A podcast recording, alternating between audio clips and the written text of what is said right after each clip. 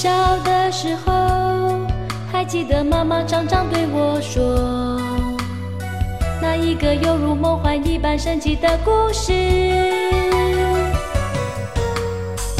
只要闭上眼睛，就进入欢乐梦境，一个似远又似近的梦幻世界。你好，我是欧福云。我爱童话故事，你呢？那我们就一起走进那神奇梦幻的童话世界，好吗？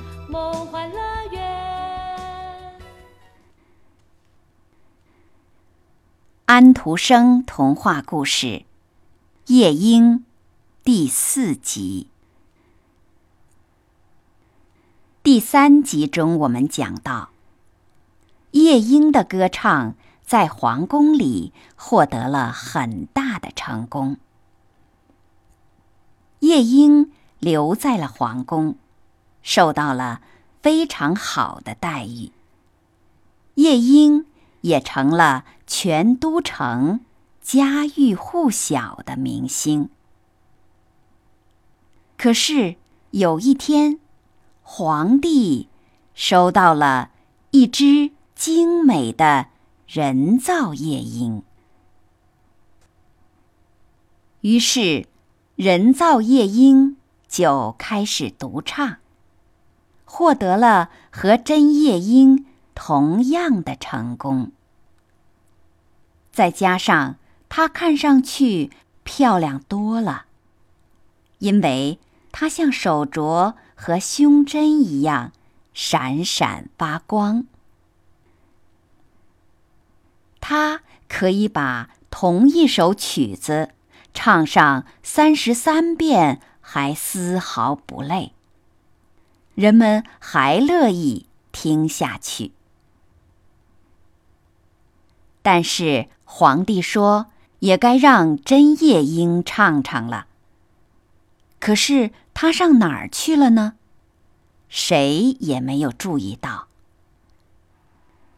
真夜莺。已经飞出了打开的窗子，回到他自己翠绿的林中去了。多么古怪的行为！发现它飞走以后，皇帝说：“宫中所有的人都骂他，说他忘恩负义。”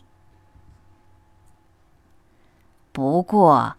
我们到底是有了一只最好的鸟。一个朝臣说。接着，大家要这只鸟再唱。虽然这同一首曲子，他已经唱到了第三十四遍，他们还是没有把它记住，因为这首曲子。很难。乐师把这只鸟捧上了天，甚至认为它比真夜莺还要好。不仅它的衣饰和美丽宝石比真夜莺好，它的音乐才能也比真夜莺好。因为您必须认识到，我的陛下。对于一只真夜莺，我们永远说不出它接下去将唱什么。但是对于这只鸟，一切都是安排好了的，可以打开它并加以说明。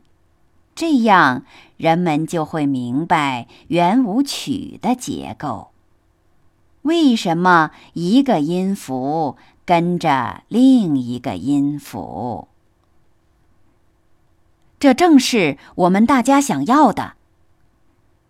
大家回答说。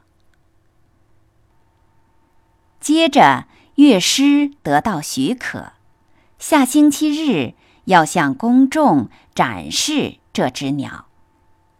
皇帝命令大家必须到场听他唱歌。人们一听到他的歌声，就都变得醉醺醺的。不过，一定是由于喝了茶，因为喝茶是地道的中国习惯。他们都说好，并且点着头，竖起他们的拇指。但是，一个听过真夜莺唱歌的穷渔夫说。他听上去的确悦耳，但是唱的歌老一套，同时好像还缺了点什么。我也说不清楚到底缺了什么。从此以后，真夜莺被驱逐出这个帝国。这只人造夜莺被放在皇帝床边的一个绸垫子上。用和他一起送来的金银珠宝围住他。人造夜莺现在被封为皇帝御用小歌手，等级是左边第一等，因为皇帝认为新房在左边，左边是最高贵的一边。即使是皇帝。他的新房也和普通老百姓的新房在同一个位置上。关于这只人造夜莺，乐师写了一部巨著，达二十五卷之多，写的渊博高深，篇幅又长，全是用最难的中国字写出来的。但是所有人却都说读过了，读懂了，因为怕被人认为蠢钝而挨板子。就这样，一年过去了。人造鸟唱的歌，每一小节，皇帝、全皇宫的人和所有其他中国人都能。背得出来，因此大家更喜欢他了。大家能和他一起唱，也常常和他一起唱。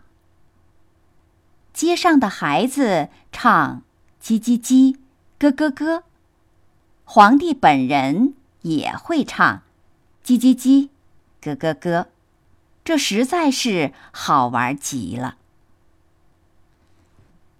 有一天晚上，人造鸟正唱得最精彩，皇帝躺在床上，正听得出了神的时候，人造鸟的内部忽然发出“凄凄”声，接着一根发条断了，所有的齿轮呜呜一阵乱转，音乐随即停止了。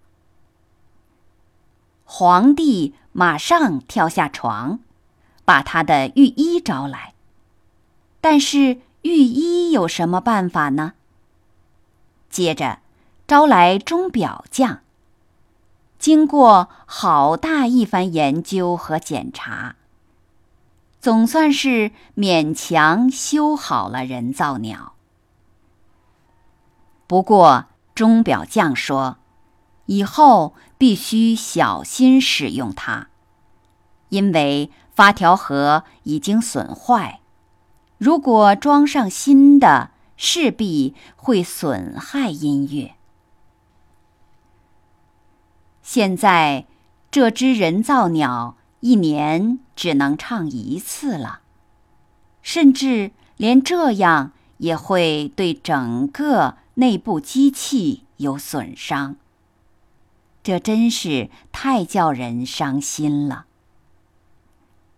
可是乐师做了一次小演讲，充满难懂的字眼，说这鸟和原先一样好，自然没有一个人反对他。就算是吧。五年过去了，这时候国土上降临了真正的悲哀。中国人确实喜爱他们这个皇帝，然而他现在患上了重病，没有希望了。虽然新的皇帝已经选定，但是站在街上的人还是。问那侍臣：“老皇帝怎么样了？”而那侍臣只是说一声：“唉。”摇摇头。皇帝躺在他的龙床上，身体冰凉，脸色苍白。整个皇宫的人都以为他死了。个个跑去朝觐皇帝的继承人，侍女们出去谈论这件事，女侍臣们找伴喝茶。各个大厅和所有走廊都铺上了布，不让听到一点脚步声，周围一片死寂。但是皇帝还没有死，虽然他躺在他那张挂着丝绒帘幔、垂着沉重金丝穗子的华丽大床上，脸色苍白，身体僵直。窗子开着，月亮照在皇帝和那只人造夜莺。身上。好了，今天的童话故事就先讲到这儿，请继续收听下一集。我们故事中再会。想必你也想跟我一起去吧，去寻找梦幻乐园。啦啦。亲爱的爸爸，再对我说一个神奇的故事，出发去寻找那梦幻乐园。